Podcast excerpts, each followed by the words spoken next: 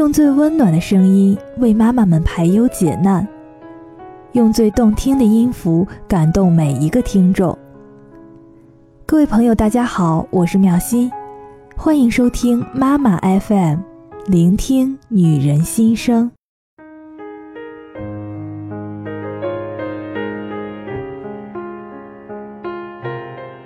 今天分享的这篇文章来自洪晃的。为了女儿和家，拒绝生活外包。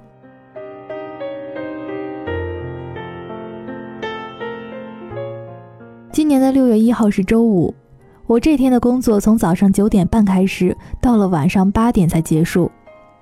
等我到家，女儿已经睡着了。第二天早上，她说：“妈妈，你必须给我买礼物，因为昨天是儿童节。”这句话让我郁闷了一个周末，里面有太多的问题。首先，我不知道从什么时候开始，我女儿认为礼物是庆祝她节日的第一方式。我是欠她，但是我更多的是欠她的时间，而不是物质。我和其他的家长一样，养成了一个坏毛病，用物质来弥补时间。明显的，他已经习惯了这一切，很糟糕的一个迹象。其次，他已经不要求我陪他了，只是要求我用一个玩具来证明我欠他。我是物质可以代替的，这个真的很糟糕。而他跟爸爸呢却是不一样的，爸爸在家里办公，他每天放学第一件事情就是找爸爸玩闹一会儿，爷俩热热闹闹的，我一进门就跟家长回来了似的。美国有个社会学家刚刚出了一本书，翻译成中文叫做《外包的自我》。书的大概意思是，家庭是人类抵制商业化的最后一个堡垒。在这个堡垒当中，人是为了亲情、友情和爱情做事情。但是这个堡垒已经被商业瓦解了。城里人把家务给外包出去了，做家务有保姆，做饭有厨师，带孩子有家庭教师。作者就说了，家庭成员一起完成这些事情，其实是最好的家庭维稳的一个政策。一旦一个家庭没有了这个过程，这个家庭已经是只有了一个空壳，名存实亡。书里说，在繁忙的工作压力下，女儿把自己乐于做的事情也都承包给了所谓的专家去完成。比如说化妆的时候有化妆师，穿衣服有造型师，带孩子呢也有了家庭教师。当女人已经没有了过程，只有结果。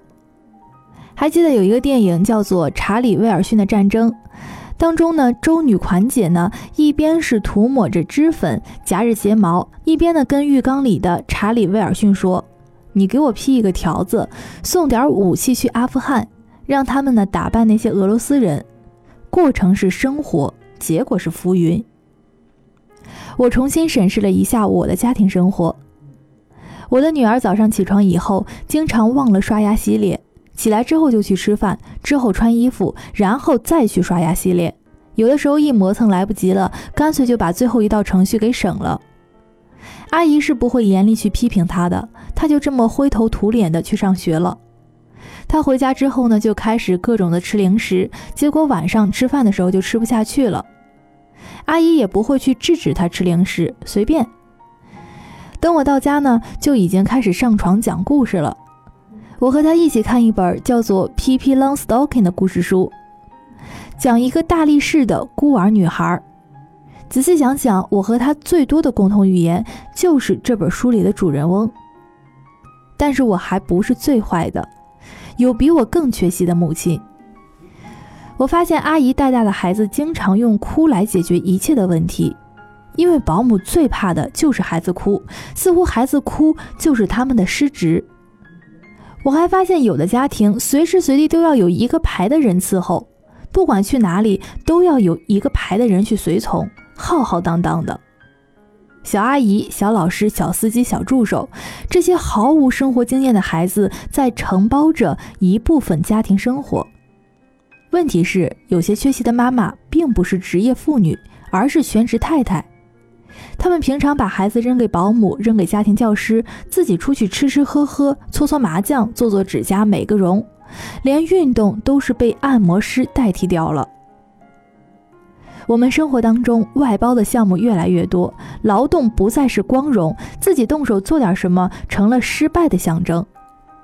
这种生活在改变我们的价值观念，劳动不光荣，赚钱才是高尚的。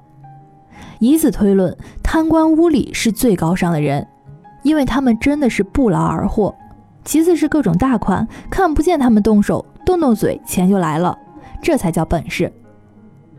都市的中产阶级属于干多少活挣多少钱的人群，虽然越来越多，但真的是一群高不够低不就的屌丝。而真正动手干活的人就是人民。却成了社会的边缘分子，成了放弃自己家庭去承包别人家务的人。我不想让我的女儿接受这样的价值观念。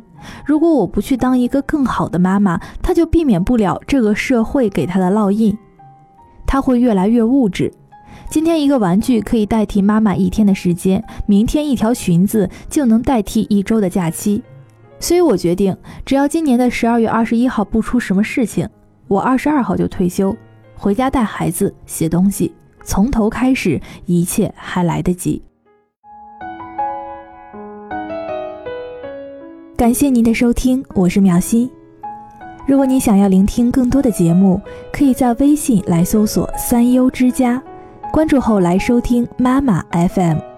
本期就这样了，下期见，拜拜。